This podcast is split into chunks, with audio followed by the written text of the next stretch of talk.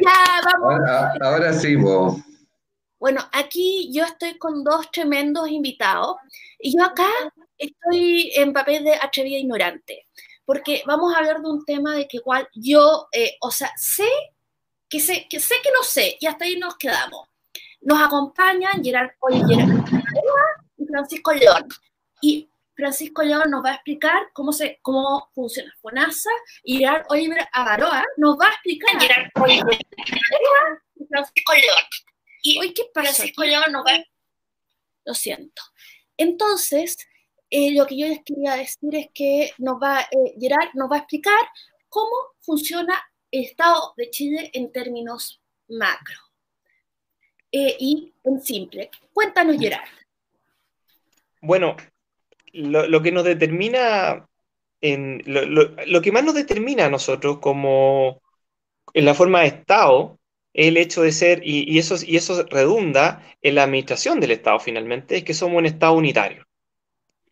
El centro de impulsión política es uno solo. Y en, este, y en este caso bien específico está en Santiago de Chile.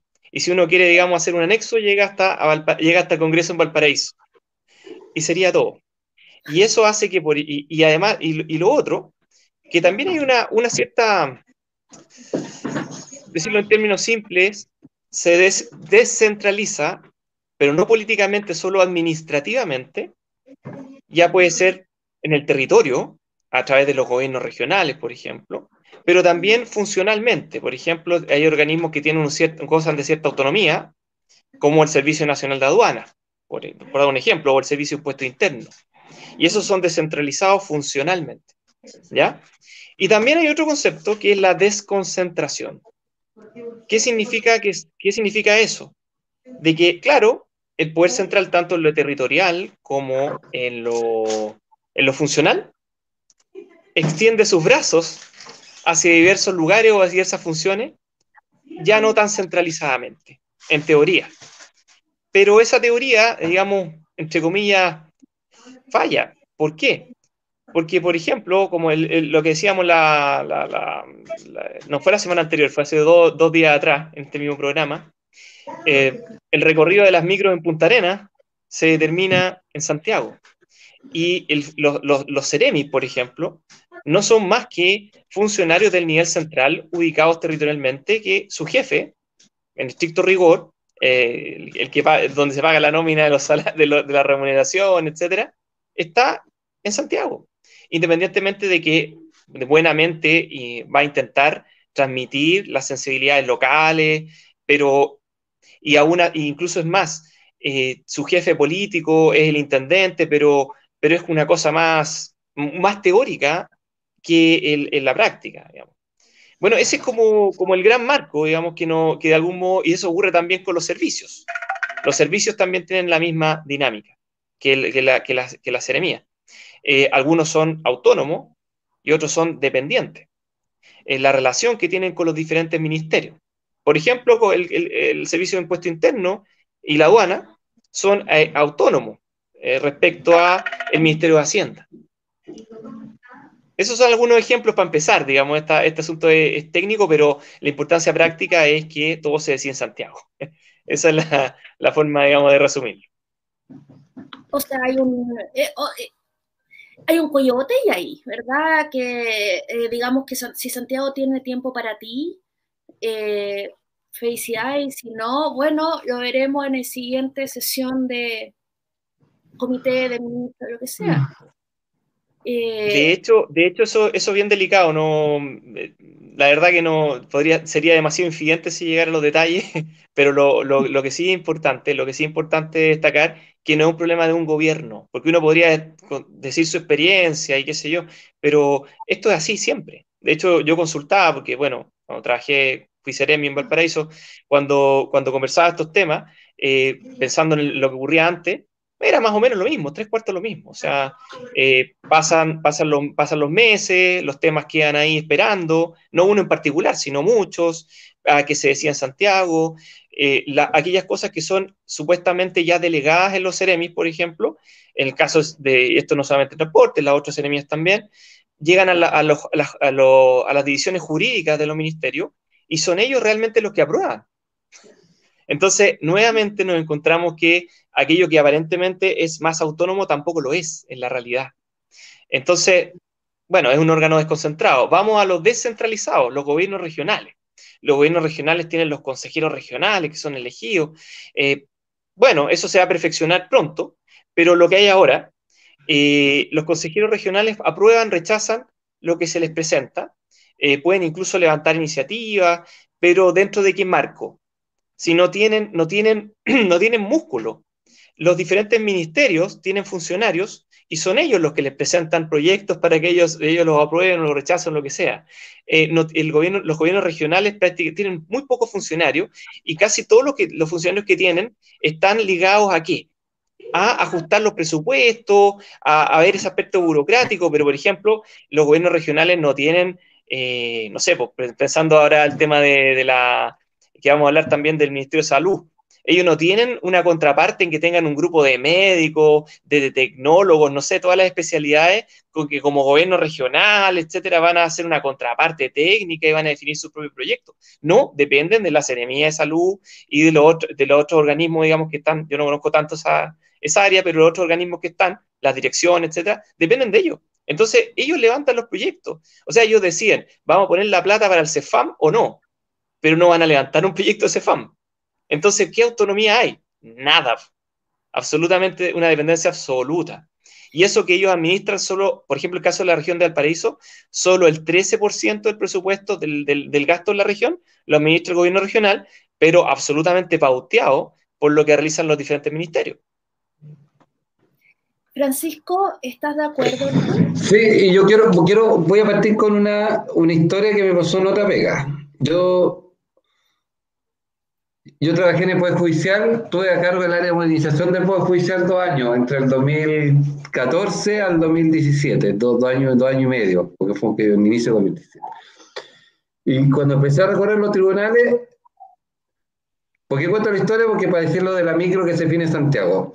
Me tocó ir a Coyhaique, y la Corte Suprema, la Corte de Apelaciones de Coyhaique tiene un, tiene, tiene un edificio que es maravilloso de vidrio, bonito. Entonces, cuando llegué, los funcionarios me dijeron, está bonito el edificio, súper bonito, pero tiene un grave problema, me dijeron.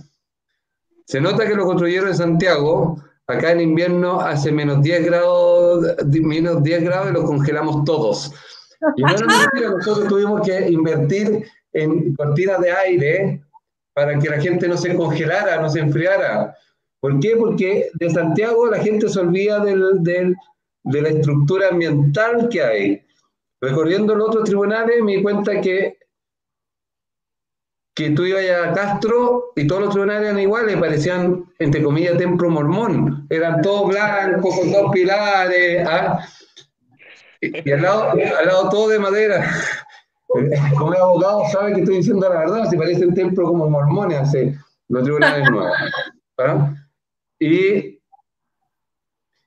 y ahí demuestra que las decisiones se toman en Santiago, no se toman, aunque, aunque tengas religiones, direcciones regionales, zonales, llega un minuto del centralismo general que si quieren comprar un ventanal, lo tienen que mandar a pedir la autorización a Santiago, porque los presupuestos adicionales los maneja Santiago y eso pasa en todas partes. Hablando en particular en salud, la su prevalencia, becas, diferentes cosas, y después hago todo el proceso presupuestal, que es otro proceso que yo creo que ahí tenemos para mucho rato que conversar, que también muestra la lógica, la diferente lógica, que al final el que define todo no es el ministerio específico, este luchador de sumo gigante que es la dipresia. Al final, cada uno, uno somos luchadores del sumo del chiquitito y lo encontramos con un gigante que, que el Ministerio de Hacienda. Pero lo definimos a nivel central y se le olvida todas las lógicas que pasan. Se olvidan que gran porcentaje de lo que hace cáncer están en Antofagasta, ¿ya? Y, no, y, no, tienen un centro de referencia. ¿Por qué? Porque se toman a nivel central, se construye un CEFAN con una lógica, no, hay que construirlo, como dijo, pero, pero no después buscan dónde colocarlo con Mideso, pero no le preguntan a muchas veces ni siquiera al alcalde dónde ponerlo. ¿ah? Entonces, la, la centralización es muy grande. Santiago, eh, salud es 100% centralizado. Porque, ¿qué es lo que hago? Yo pido el presupuesto, pido las lucas, en la región están los servicios de salud, los servicios de salud, entre comillas, compiten por esas lucas, pero no pueden definir qué hacer, sino que tienen que ejecutar. Son entes, son, a mi entender, aquí voy a decir algo políticamente correcto, pasan a ser burocracia más que generar valor. No van generando valor en la cadena y se malentiende que están descentralizados o desconcentrados. Pero es un aparato administrativo que lo único que hace es transferir los recursos acá y tirarlo al hospital o tirarlo, eh, a, si estuviera la SOLE, a, a, un colegio. No, no generan dentro de una cadena de valor como ingeniero yo, valor real. ¿ah? Solo van generando costos. La estructura, a mí, a mí entender la mala, la mala interpretación de lo que es tener un gobierno o una institución o un Estado descentralizado, porque pensar en un Estado descentralizado solo es pensar en, a mi entender, es poner al usuario en el centro, porque la gente local más fácil entender lo que lo que pasa y de ahí empezar a construir políticas públicas, de abajo para arriba y no de arriba para abajo. Y acá es todo centradamente de arriba para abajo y, todos se tienen que adecuar. en atención primaria, yo, yo le pago lo mismo a un gallo de la Providencia que un, que un chileno de la Pintana, siendo que la Pintana, por sus, por sus problemas cultural, sociales, viven más o menos áreas verdes, se alimentan más mal, tienen mucho mayor carga de enfermedad que una Providencia y yo financio igual. ¿Por qué? Porque las decisiones se toman por medias, promedios, y pensamos que todos somos iguales, y eso, y eso es, la, gran mentira a mi parecer que hay, no somos todos iguales, todos somos distintos, y ese, y ese es el problema de fondo que hay al tener un país muy largo y tan diverso, porque el norte es muy distinto al sur, y como dijo, dijo ah, se me la lengua, que todo se, se, centraliza en Santiago. Todas las micros se construyen ahí y piensan que esa micro va a servir para todas partes y no es así. No sé si te respondí tu pregunta, Bea. Es que... Es que me sorprende que, funcionemos tan bien pese a todo lo que tú me dices. Eh, digamos, eh, eh, porque de verdad es un poquito tremendo. Pero tenemos una pregunta. Acá uno de nuestros distinguidos auditores nos dice, saludos, ¿cómo se puede salvar ese gallito entre el centralismo versus las atribuciones de las municipalidades? ¿Quién quiere tomar eso? Que parte el abogado primero. yo creo que, yo creo que lo, más grave en esta situación es que mm, a nivel, el, promedio, lo que, lo comentamos la, semana, la sesión anterior, el promedio de los recursos que tiene una municipalidad con respecto al gasto total en su zona es un 10%. El 10% aproximadamente esto varía del presupuesto nacional es manejado por las municipalidades.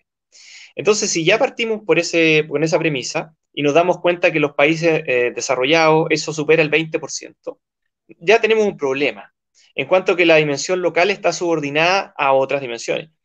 Pero eso es más grave aún si consideramos las expectativas porque frustrar a las personas es peor todavía que no, que no, que, no tener las capacidades, porque las percepciones también influyen mucho en la manera como vivimos. O sea, si nosotros nos sentimos frustrados porque vamos al ente que está más cercano, el que nos va a escuchar y no tiene ninguna respuesta, ¿qué es lo que ocurre? Bueno, no, nos vamos a sentir muy mal. Y si nos sentimos así, no, no, nos vamos a deprimir y como sociedad vamos a tener una serie de problemas que yo creo que están en la base de lo que se produjo en octubre del año pasado. O sea, esta crisis de, esta frustración tan grande de ver que eh, tienen una serie de problemas, no tienen cómo canalizarla y, bueno, las personas, todas, todos nosotros reaccionamos de buena manera, de mala manera y yo creo que eso ha pasado con la, con la, con la relación con las municipalidades. De hecho, eh, eh, cuando fui Ceremi, pero no, esto, no lo quiero personalizar, pero un buen ejemplo, uno se da cuenta que los alcaldes van y como que te coquetean y, te piden cosas y, se, y, compiten por ser más simpático, pero eso no lo hacen por ningún motivo en particular con uno, sino porque, porque no tienen recursos y están desesperados por obtener recursos para satisfacer las necesidades de su, gente. Y eso evidentemente es un problema. Eh, yo creo que hay que revertir esta situación. La, la, base del desarrollo debería estar en las municipalidades. Pero vamos de repente en el camino contrario, lo que se ve en educación. En educación se generan los servicios locales. En vez de fortalecer a las municipalidades, eh, entregarles recursos, también competencias administrativas, hacer que, por ejemplo, eh, poder calificar de mejor manera a los directores, poder, digamos, eh, ayudar y fomentar a aquellos que trabajan mejor, no solamente directores, sino a, su vez los directores respecto a, los profesores y personal administrativo que tienen, poder calificarlos, en base a eso premiarlos, y a aquellos que no aprenden, porque han tenido una, dos, tres calificaciones malas, bueno, no, seguir perjudicando a los niños y que den un paso al, costado. Entonces, pero eso cuesta mucho. Y eso cuesta mucho tanto por un problema que vamos a hablar después de, estatutos administrativos, las la rigideces que hay en la parte laboral, pero también cuesta mucho porque el poder central en todas sus dimensiones no, no suelta pedazos. Y eso está ocurriendo también eh, en áreas tan críticas como salud, educación, ¿para qué decir vivienda? O sea, las viviendas todas se diseñan en Santiago. Y no sé, pues yo me acuerdo que la región de Valparaíso se había propuesto, eh, obviamente era la meta anterior al, al COVID-19, hacer 16.000 viviendas, lo cual me parece súper súper loable, eh, pero, pero sin embargo hay otros déficits que no están siendo atendidos eh, y también son responsabilidad del Servio, que es, que, es precisamente la construcción de calles. Entonces, la, la, región de Valparaíso construye calles en, la misma dimensión que eh, la, misma proporción, no la misma proporción, perdón, con la misma cantidad de millones invertidos que la región de Atacama, lo, lo cual es una desproporción eh, eh, enorme porque una, la cantidad de, millones de habitantes que tiene mucho mayor que la región de Atacama. Entonces ahí uno se da cuenta que, como se está viendo todo desde Santiago, no se están trabajando, no se está trabajando localmente, no se está decidiendo de manera eficaz. Eh, ya, yo, yo comparto mucho el diagnóstico de Gerard, pero respondiendo la pregunta qué podemos hacer, yo creo que lo que podemos hacer es, es y lo marcó mucho toda esta crisis social de octubre en adelante, que la gente quiere ser escuchada. Y el primer oído, el primer motor de la entrada son, los, son las juntas de vecinos, los, los, los alcaldes. Entonces, yo creo que los, con las políticas públicas tienen que empezar a ocupar la lógica de innovación, se fija a venir de abajo y que, y que la gente diga qué es lo que quiere. Yo en eso, en eso, y eso es que debería ser algo muy tirado por nosotros los liberales, que creemos que el individuo es el motor de la sociedad, ¿ya? Y no el Estado que te define. Ah, entonces, y eso no lo estamos haciendo. Tenemos yo creo que tenemos que estar escuchando y que la gente haga políticas públicas. La gente, yo creo que la gente es mucho más inteligente y sabia de lo que el nivel central o el Estado piensa. Yo creo que quiere muy bien qué es lo que quiere. Y, y, nosotros tenemos que aprender a escucharlo. Y cuando, cuando el alcalde escucha a su vecino, nosotros escuchamos a los alcaldes, después nuestra decisión tiene que estar en mente eso, no lo que me dice preso lo que yo pienso centrar. Entonces yo creo que falta eh, primero ese tema de diálogo. Y para tener ese tipo de comunicación necesitamos tener un Estado mucho más ágil, más y menos pesado, más moderno. ¿Me entendí? Y eso también fallamos porque tenemos problemas de comunicación, tenemos un Estado muy burocrático, muy, muy poco moderno lo que dijo, dijo Gerard de los, los servicios de, la, de educación, se lo copiaron a salud, los a los servicios de salud, y eso ha sido un fracaso. ¿ah? Yo, entonces yo decía, yo cuando lo copié decía, están copiando una estructura y no en salud aportaba en los años 50, cuando, cuando no existía la tecnología, no existían cosas, y están replicando eso ahora en salud, en, en educación. Entonces, eh, llega, llega, a pasar a, tal nivel que tengo servicios de salud que a mi entender no aportan al valor y se gastan el 30% del subtítulo 21 de recursos humanos en salud. Porque empiezan a crecer, a crecer, a crecer y, empiezan a replicar estructuras del nivel central, de los hospitales, y digo, van, si necesitáis un coordinador nomás, pues no necesitáis ni tesorero. Entonces, todas esas cosas pasan a mi entender, ¿por qué? Porque no tenía, no tenía un Estado moderno y, y un Estado 100% burócrata. Entonces, ¿cómo, ¿cómo rompemos ese equilibrio de descentralización? Sí o sí, escuchando a la gente, sí, sí, modernizando el Estado y haciéndolo más eficiente con el foco en las personas. Si lo queremos hacer de otra forma, para mí es puro perder la plata. ¿ah? Es pura buena intención, es seguir creciendo un chancho que, que no, no, no, va a llegar a buen puesto según mi experiencia. Hablando de chancho, resulta que yo eh, siempre que hablo con Trátame de gordo, no de chancho, por favor. No, no, pero aquí iba a agarrar un chancho como metáfora, porque escucho mucho como metáfora cuando hablan de las municipalidades. La gente de los territorios eh, siempre dicen, acá el chancho está mal pelado, y, y claro, hay una escasez y el que recibe recursos eh, es como si se lo hubiera robado otro. ¿Por qué, eh, no sé, la señora Juanita de más allá, cuando la señora Juanita de más acá es exactamente igual y tiene los mismos problemas? Ah, es que el alcalde le tiene mala. Bueno, eh, eso pasa cuando, se está, cuando, cuando hay que, cuando los recursos están súper escasos. Pero... O, o, está lleno de operadores políticos, que más incorrectamente. Ah, eso también puede ser. ¿ah? Eso pasa. ¿ah? Ya, yo estaba, yo estaba partiendo de la Está diciendo buena persona, pero, pero sí, eso es parte de un Estado no moderno o no, o no ágil, que se llena de burocracia, se llena de favores políticos. Ya hay municipios, no digo todo, que son, que se llena de eso, hay servicios públicos que están llenos de esos, ¿ah? y, y, de todos los rubros, de todos los ministerios, y, y eso hay que cortarlo, ¿ya? Pero bueno. tú tocaste un punto igual, el financiamiento municipal es súper desigual, porque algunas, y, y, y, entre comillas sigo corrigiendo, que el fondo municipal al final lo sigue financiando como una rica que le da los recursos, pero a pesar de eso, tenemos comunas de, que tienen ingresos per cápita de países de primer mundo y otras que son de países de tercer mundo, y eso se refleja en el tema mío de salud de los municipios. Yo tengo consultorios de primer mundo, un ejemplo, yo si, yo si fuera viejo no tuviera plata y vivo en Las Condes, tiene que estar en FONASA. Los consultorios funcionan como un avión. ¿ah?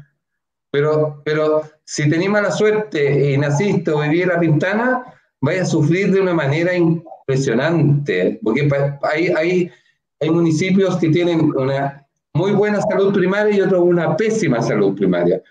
Y esas cosas tienen que ver también cómo se financian los municipios. No es, no, para mí entender, no está bien focalizado, que deberían todavía trabajarse un poco ahí y ver cómo se genera alguna política desde a poco ir mejorando las fuentes de financiamiento de las regiones.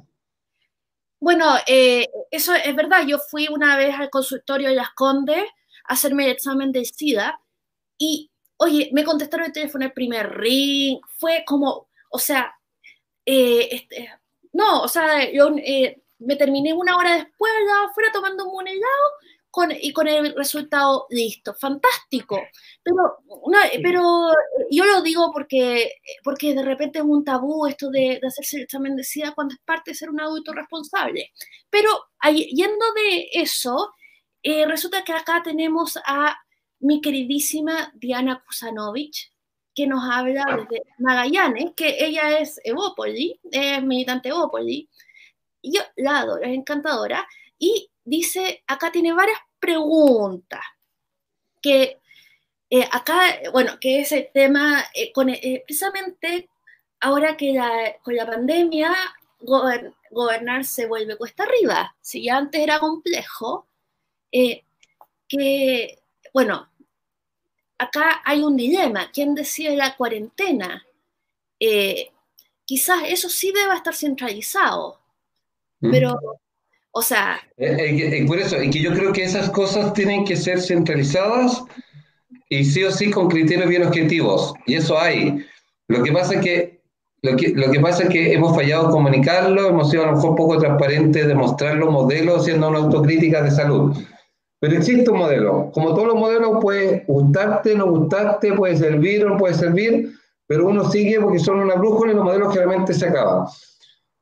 Actualmente en el modelo paso a paso hay indicadores, indicadores bien, bien definidos. Si para entrar en cuarentena necesitáis una cierta cantidad de contagio, contagio por habitante. Sobre eso, entrar en cuarentena, necesitáis un R0 que es muy técnica, pero la velocidad de contagio que va teniendo el virus, necesitáis, y ahí cuánta disponibilidad de cama, y eso te va a dar, te define si, en qué etapa estáis, o si no, pasáis o no pasáis. Y aquí hay que tener cuidado porque todo el mundo quiere estar en cuarentena y yo le quiero, aquí solo voy a desviar un poco del tema del Estado,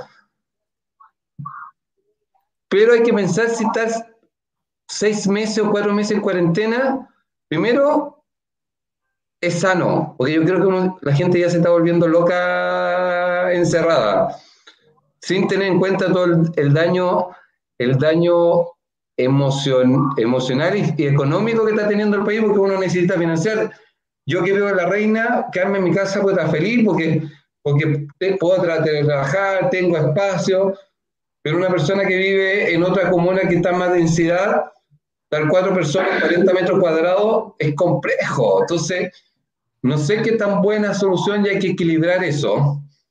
Y aquí quiero, para terminar, el otro día leí un paper que decía, ¿por qué se acabó la fiebre bubónica, la fiebre negra? Nunca se encontró la cura. La enfermedad está. Y lo que dice el sociólogo, que lo que pasó, que la gente se aburrió. Eh, y dijo, ¿saben? si me muero, me muero. Y empezaron a hacer sus vidas normales. Y desapareció. Hay otra, como dijo el ministro Manay, se pueden ver personas. el virus español, no hubo vacuna, pero mutó de tal forma que la gente empezó a tener anticuerpos y y este no sabemos tampoco. Entonces, tenemos que, tenemos que ir de a poco volviendo a una vida normal, confiar que las autoridades sanitarias están tomando indicadores como corresponden. Y eso. Eh, yo voy a hablar un poquito del tema, pero eh, yo sé que la peste bubónica, eh, la peste negra de Justiniano fue la responsable del cambio del mundo antiguo a la Edad Media. Entonces, y eso es un retroceso, fue un retroceso civilizatorio tremendo. Yo no quiero ver eso en Chile, no, digamos. Pero, pero el, el, día dije eso y un historiador me retó. ¿ah? Porque me dijo, la, la, la Edad Media está súper mal mirada, pero fue, fue lo que produjo el Renacimiento. Entonces me dice, hay muchas cosas que a lo mejor hubo mucho desarrollo interno que fue mirado como la edad oscura, pero fue, me decía, no es tan así que, que, el mundo retrocedió. El mundo evolucionó de forma diferente, dice. No sé, yo caminé por Efeso y caminado por ciudades medievales y Efesos gana. Pero eh, eh me mandas a mí el historiador para que solucionamos nuestras eh, diferencias. Solucionemos, pero me dijo, me dijo, un amigo me dijo, no miren menos la Edad Media porque no fue un, un, ocultismo, me dijo. Yo, me lo mandáis a mí y yo solucionamos como caballeros, pistolas, a la, pistolas al anochecer eh, y, y, solucionamos el tema. Pero ahora la pregunta del, para el abogado, si es que el abogado, el abogado no necesariamente venía preparado para esto. La ley de gobernador regional, ¿lo puede explicar con peras y manzanas en términos de, atribuciones? O sea, es complejo porque, porque es complejo porque tiene varias dimensiones. En primer lugar, lo que hay que establecer de que el gobernador, el gobernador regional eh, va, va, justamente ser, eh, junto a los consejos regionales, van a ser el gobierno regional y el intendente va a ser, eh, que se va a llamar delegado presidencial regional, va a representar, justamente va a ser la cabeza de los servicios y también va a tener esta representación política del presidente y, y, con eso va a coordinar las ceremonias en, términos políticos, ojo, porque no es efectivo, eso no, no es un control efectivo. Em, de hecho, esa relación tiende a ser una relación eh, más que nada informativa y de, coordinación, pero, pero siguen, siendo, siguen estando escritos a cada uno de los ministerios. Em, lo cual es conflictivo, eh, es conflictivo y, no, es fácil de... Porque, claro, evidentemente eso se presta para que haya una mirada no técnica y una mirada política, en el sentido de cuentas políticas. Porque evidentemente un intendente que, que está en el Ministerio del Interior instalado que coordina a, grupos sectoriales, a diferentes sectores, eh, está haciendo una mirada política. lo cual es complejo cuando uno enfrenta problemas técnicos. Eh, no es fácil. Eh, y por eso mismo creo yo que lo que tiene que ocurrir, y aquí dentro del gobernador regional, el gobernador regional tiene facultades propias que son bastante limitadas y hay, un, y hay una eh, transferencia de facultades que cada uno de los ministerios le va a dar. Le va a dar. Por ejemplo, eh, no sé, pues el Ministerio de Transporte va a transferir esta facultad de los cierres de las calles, cuando hay un evento masivo, etc. También va a transferir la decisión de dónde se instalan las plantas de revisión técnica y así una serie de facultades que se van transfiriendo. Quizás la más importante es, em, es, generar estas grandes ciudades, ahora se me fue el, justo se me fue el término, no venía preparado para eso, pero que se generan estos, estos, estos polos eh, en, que en, que más allá de, de, una comuna se, se, administran eh, diversos servicios, por ejemplo, el, transporte y otros, de manera coordinada. Eh, ¿Qué otra cosa podría mencionar? No, eh, yo creo que eso en general, eh, el, gobernador regional va a tener, eh, en este momento va a tener pocas facultades y va a van, a seguir teniendo, van a seguir estando los diferentes CEREMI. Entonces, de algún modo u otro nos vamos a encontrar con una realidad que sí, efectivamente van a tener un poquito más de músculo que lo de lo que tienen actualmente, pero en cuanto a que van a tener más personal técnico, sobre todo yo diría como eh, para, para, efectuar sus propios presupuestos, para, determinar justamente ese 13% que eh, el presidente Piñera eh, propuso subirlo sustancialmente a más de un 20, 25%, ojalá que eso se logre cumplir, y en que sean los gobiernos regionales quienes determinen eso, esa, eso, esos presupuestos, em, ese gasto público, ese nivel de gasto público. pero es algo que está ya en su momento estaba un poco atrasado y yo me imagino, ahora no estoy adentro del gobierno, pero me imagino que con la pandemia, eh, todo ese, ese, proceso que está llevando la Secretaría, General de la Presidencia eh, se ha visto, creo, afectado en algo natural, eh, cambió el foco. No venía preparado a esa pregunta, pero, pero eso es más o menos la, la estructura. Bueno, acá hay una pregunta de dotar con mayor facultad y recursos del gobernador, quien será electo democráticamente. Eh, complejo. De todas maneras. Para mí, de todas maneras. Ah, ya, tú dices sí.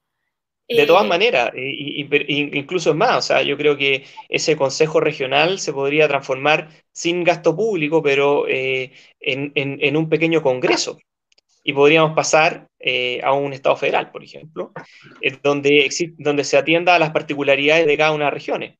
O si se quiere, formar macrozonas también, pero bueno, esas son decisiones que se tienen que tomar eh, en pos de mayor, mayor nivel de autonomía. Y luego eso lo uno con lo que conversamos antes eh, y que bien decía León, que es bien, bien importante el hecho que el plebiscito puede ser una herramienta muy importante para decidir una serie de cosas cotidianas, tanto a nivel comunal como a nivel regional o macrozonal, si se quiere, se quiere una, un Estado federal. Y, no solamente, y no solamente para aprobar iniciativas, sino también para, también se puede levantar esa iniciativa popularmente, que la gente genere proyectos y que después la misma gente vote si está de acuerdo con esos proyectos o no. Y por otro lado, también, la propia gente puede decir, ¿sabe que esta ley tanto a nivel, digamos, entre comillas, no existe ahora, pero de nivel Estado federado, o esta ley nacional, federal, no me gusta, juntemos firmas y, bueno, y luego se someta esto al veredicto, al veredicto de todos nosotros, a través de un, plebiscito, o sea, una democracia mucho más, con mayor, participación ciudadana. Sí, yo, yo, estoy de acuerdo en todo menos lo del gobierno federal porque yo a lo mejor soy muy centequino para mis cosas. ¿ah? ¿ah? Entonces yo, yo lo asumo, yo lo asumo, yo lo asumo de ahí.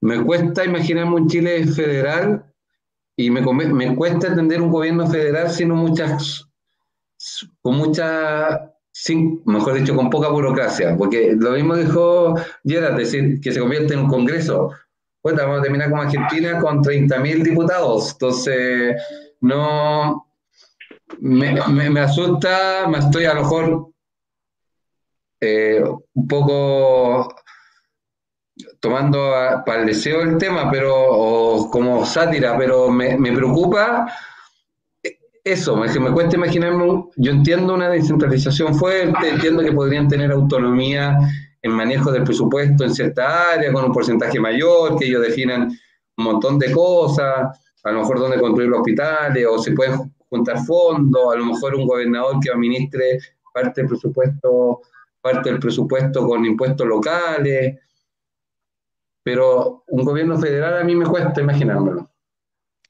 Bueno, lo que tú defines se parece mucho a las comunidades autonómicas. ¿Mm? Eh, está como a medio camino entre, entre el Estado unitario y el Estado, el Estado federal. Sí. Y, y, por eso mismo partí diciendo que podría ser la misma estructura actual, o sea, eh, los consejeros regionales se transformarían en, en, pequeños legisladores, si se quiere, y no tendrías que aumentar nada, quizás solamente eh, dotar un poquito más de capacidad técnica, pero eso implica dos o tres profesionales, o sea, eh, gente que ayude a la técnica legislativa.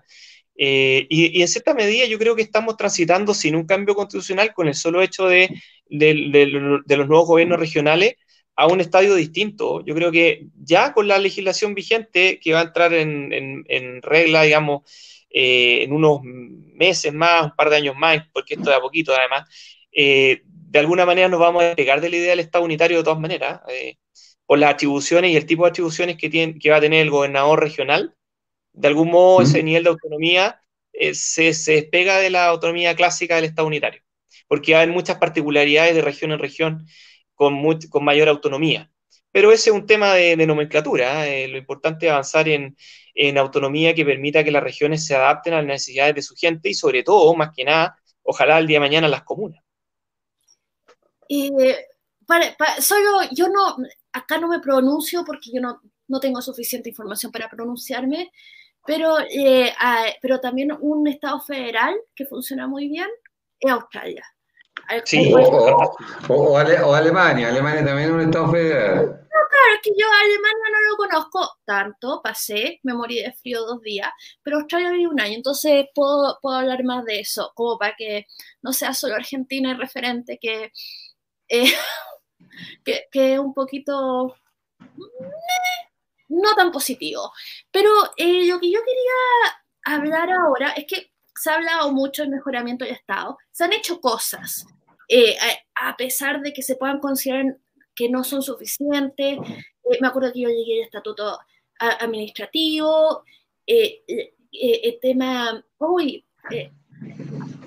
este, ha habido, se me acaba de ir todas las palabras que yo me había aprendido, que había leído, de,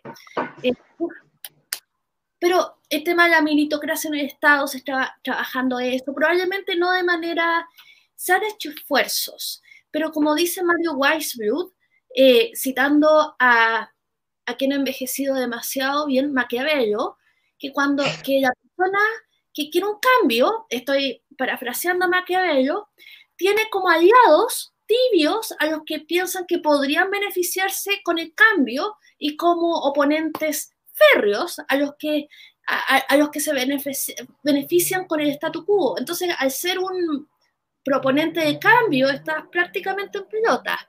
Eh, digamos, y o sea, necesitáis espaldas, etcétera, etcétera.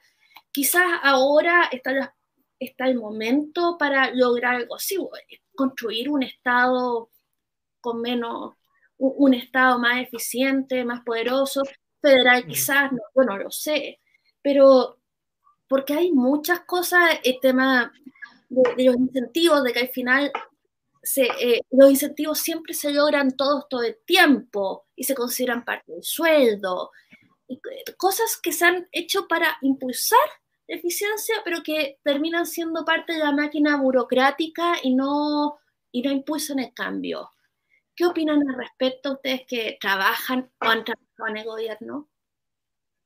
¿Quién parte? ¿Gerard o...? No, dale, Francisco, dale. Ya, yo aquí voy a decir algo que para mí es políticamente incorrecto. Yo creo que van a, van a terminar quemando a toda la gente de la NEF. Yo creo que uno de los problemas mayores que tiene la modernización del Estado es el estatuto administrativo. Yo, yo, yo metería a todos al Código del Trabajo, una sola ley para todos, igual, igualdad de derechos para todos, y, se acabó. Yo creo que ahí recién vamos a poder hablar de modernización del Estado. Entonces, partiendo por eso, chao.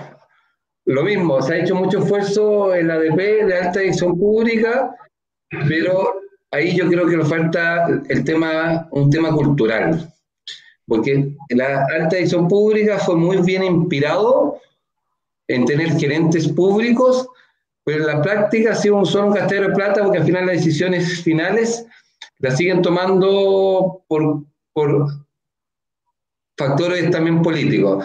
Yo ahí también cambiaría un poco el tema. ¿ah? Yo, por ejemplo, yo me evaluaría, toda la gente que quiere ser ADP me evaluaría, lo metería en un bolsón. Yo, Francisco León, tú, Beatriz Sotomayor, fueron aprobados. Entonces, cuando llegue el gobierno, me ven en la lista, soy del color que quiero, pero estoy aprobado, me mete. Y se acabó el tema y no seguimos gastando 15 o 20 millones por concurso que hasta que no llegue alguien que te guste, lo declaran desierto, vacío, y es un tema bastante complejo y sale muy caro. O de plano, armar esta figura de gerentes públicos como tiene algunos países europeos, especialmente los nórdicos. Pero se ha hecho el intento, pero le ha faltado un poco de implementación. Yo creo que en todo ese tema de recursos humanos le falta un montón que avanzar. Eso yo creo que ¿Qué es lo que puedo decir sobre esa pregunta, Bea? Señores de la acá está Francisco León para que lo unen. No, me iba a poner seguro. bueno. Eh, estoy, de acuerdo, estoy de acuerdo en todo lo que dijo Francisco. Eh, quiero partir con otra cosa como de base. La palabra estatuto. ¿De dónde vienen los estatutos? Son de la Edad Media. O sea, esta idea de diferenciar a las personas, a diferenciar a las personas eh, por su oficio o por otro tipo de consideraciones de, ese tipo, es medieval. Y, de hecho, ¿cuál es la distinción entre un trabajador y otro? ¿Por qué un trabajador está sometido a un régimen y otro a uno distinto? Eh, no tiene la lógica más que la idea de la captura. O sea, finalmente es eso. O sea, de hecho es más, ¿quiénes están a favor? ¿Quiénes están a favor? Porque uno conversa con los funcionarios públicos. ¿Quiénes están a favor de esto? Los plantas el que está contrata, el que está honorario, que son desgraciadamente eh, la mitad o más, dependiendo de, del distinto servicio o ministerio, no está de acuerdo con, el estatuto administrativo. Preferiría tener contrato de trabajo y el día de mañana, si lo despiden, tener una indemnización. Evidentemente. Eh, no, y, el, contrata, que, si bien es cierto, ahora se beneficia eh, por un mayor nivel de protección, eh, siempre está, vivía y todavía vive cuando está en primer año, hasta segundo año, con la incertidumbre, si hasta aquí no más va a llegar. Lo mismo, y sin ningún, y sin nada, digamos. ¿Para qué decirlo horario? Entonces, ese tipo de distinciones, la verdad que son bastante, bastante penosas. Y lo otro también, eh, hay fenómenos de captura que son, que son importantes, que, van, que están ligados a la política, pero no están ligados al gobierno. Están ligados a esta política interna, por así decirlo, que, bueno, tradicionalmente podríamos decir que es de izquierda, porque son los vínculos que, digamos, porque justamente los gobiernos de la concertación, al estar tantos años, dejaron instalado una, un montón de operadores políticos, e incluso gente que hace bien la pega, pero que también tiene este criterio político por sobre la eficiencia. Eh, no digo que, ojo con eso, no solamente hay operadores políticos, también hay gente que hace muy bien la pega, pero finalmente, si tú quieres cambiar algo importante, justamente ligado a la modernización, te vas a encontrar con una resistencia muy fuerte de estas personas que hacen muy bien lo que están haciendo, pero no quieren que le cambien una coma. Y eso existe mucho. Y, incluso es más, de repente a mí me ocurrió. Una funcionaria, funcionario X, le, le, le, asigné, le digo, oye, puedes hacer esto otro en vez de esto otro. Y era persecución laboral. O sea, y era simplemente, sí, sí. Entonces, eso, eso es muy serio.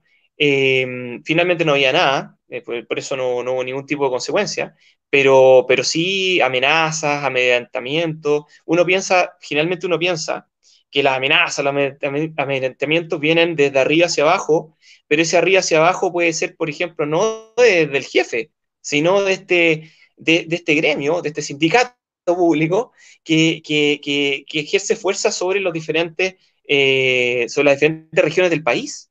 Eh, y eso es complicado, porque eso impide hacer cambios. Eh, recuerdo, por ejemplo, que una, una, molestia muy grande fue que en las evaluaciones, todo, está, que, eh, todo siempre estaba en lista 1, pero no solamente estaba en lista 1, sino que todos en el ministerio donde yo trabajaba tenían un 7. Un 7, todos. sin excepción. Entonces yo dije, no, esto no puede ser. O sea, yo no me pondría un 7 a mí mismo porque sé que hay cosas que hago mejor en algunas áreas que en otras. Entonces voy a tener un 6 y tanto si soy benigno conmigo mismo. Y eso es aplicable también al resto. Y si me toca evaluar con honestidad, algunos se sacarán un 6. E incluso más, algunos no lo hacen tan bien, pero lo hacen bien, tendrán un 5. Entonces, y esa lógica eh, no se puede aplicar en la administración del Estado sin consecuencia. Y eso está mal. Eso evidentemente socava, porque eso afecta al usuario. Eso afecta al ciudadano. Eh, y, eso, eso no es respeto a los derechos laborales. Eh, eso es simplemente aceptar que la mediocridad se tiene que instalar por siempre. Porque, ojo, a nadie se lo va a despedir porque, porque está en lista 2, por ejemplo, que lo, lo cual a mí no me ocurrió. todos quedaron en lista 1. Pero, porque eran buenos funcionarios, pero no todos tenían que tener un 7 en todo. Eso no es posible, eso es ilógico, porque un 7 implica perfección y no somos perfectos. Tenemos áreas un día, todos. Entonces, ese, ese problema es uno de los problemas más graves, esa, esa captura. Y ojo, la captura no va por las necesidades del servicio eh, eh, en el sentido de que uno podría decir, ya el funcionario eh, y los sindicatos, los gremios, digamos, van, a, van a alegar los temas laborales, ¿no es cierto? Eso no es cierto. También van en contra de las decisiones que se pueden tomar administrativas o políticas.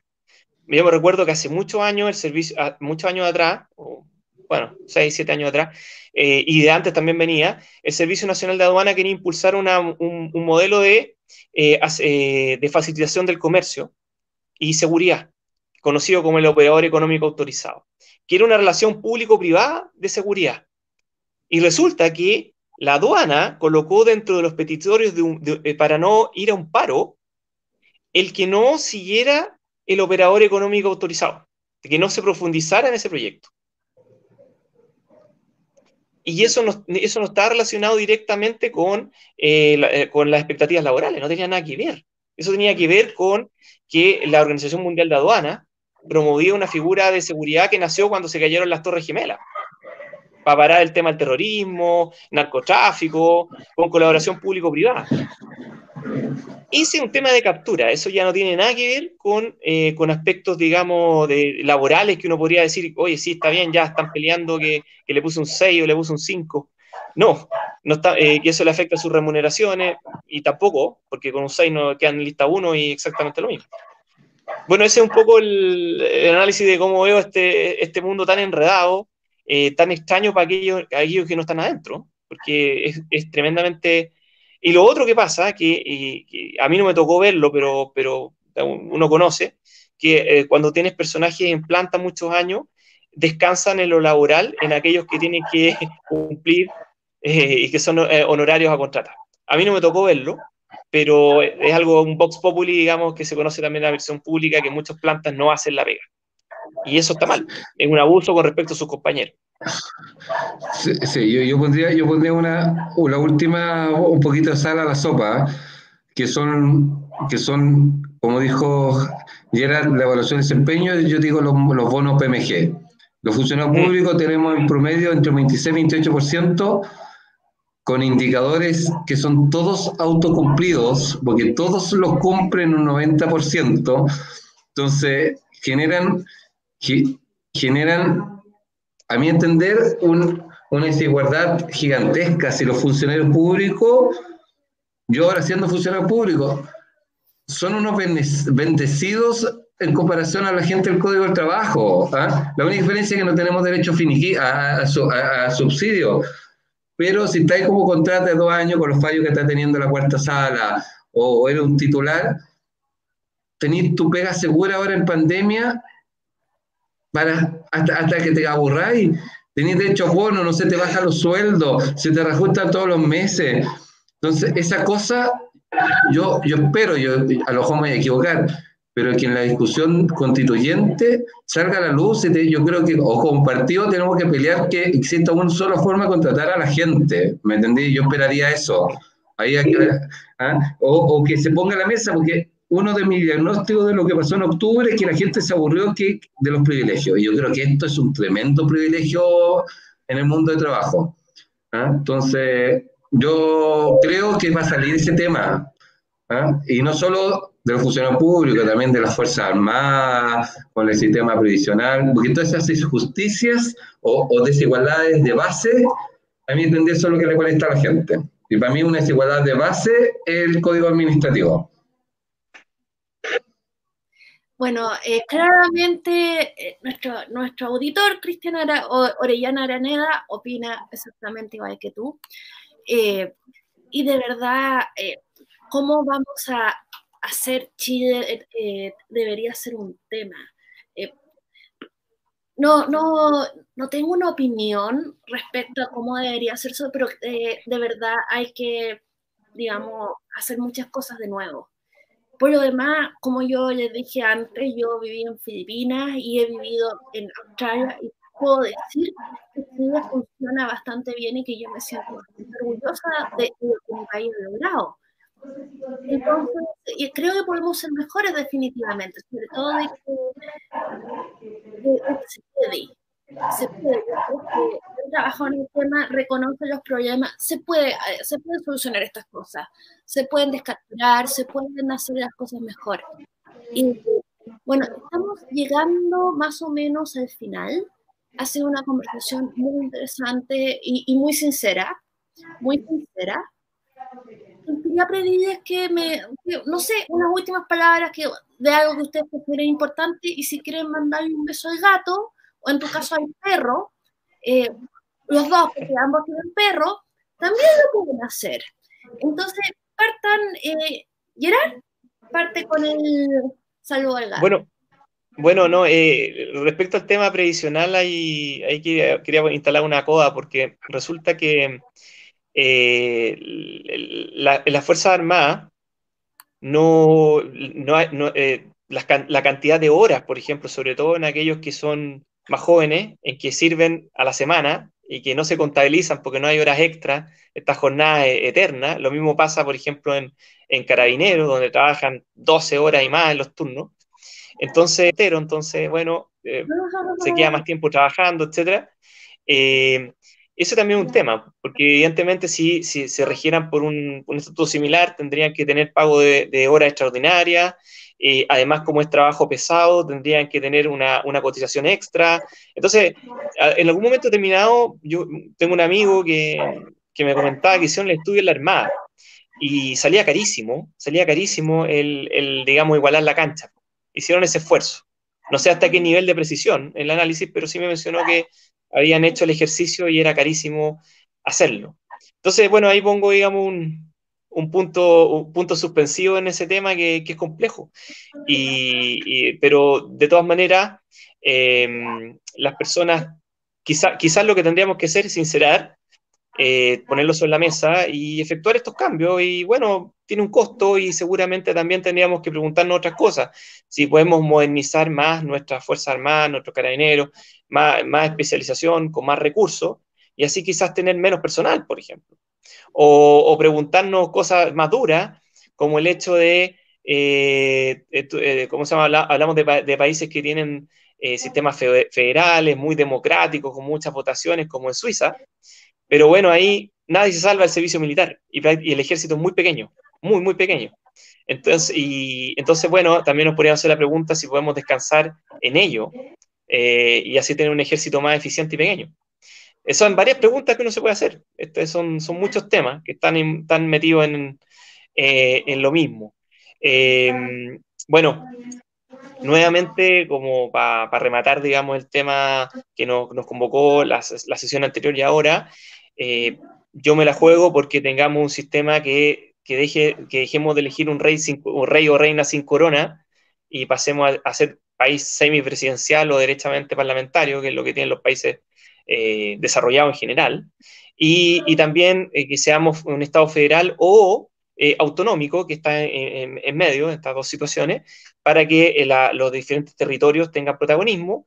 Y, pero más allá de eso, que, partam, que partamos desde abajo con las comunas y escuchemos también a todos los actores vivos, las juntas de vecinos, que es muy importante también, que hagamos consultas populares frecuentes, eh, no, aquí en Villa Alemana se vota por los presupuestos participativos, lo cual es muy interesante, pero cuando, cuando, todas las, cuando todas las juntas de vecinos se ganan más o menos lo mismo, como que suena como que no hay, no hay mucha, mucha competencia para perfeccionar los proyectos y de repente no hacemos proyectos más grandes, como por ejemplo en materia de seguridad.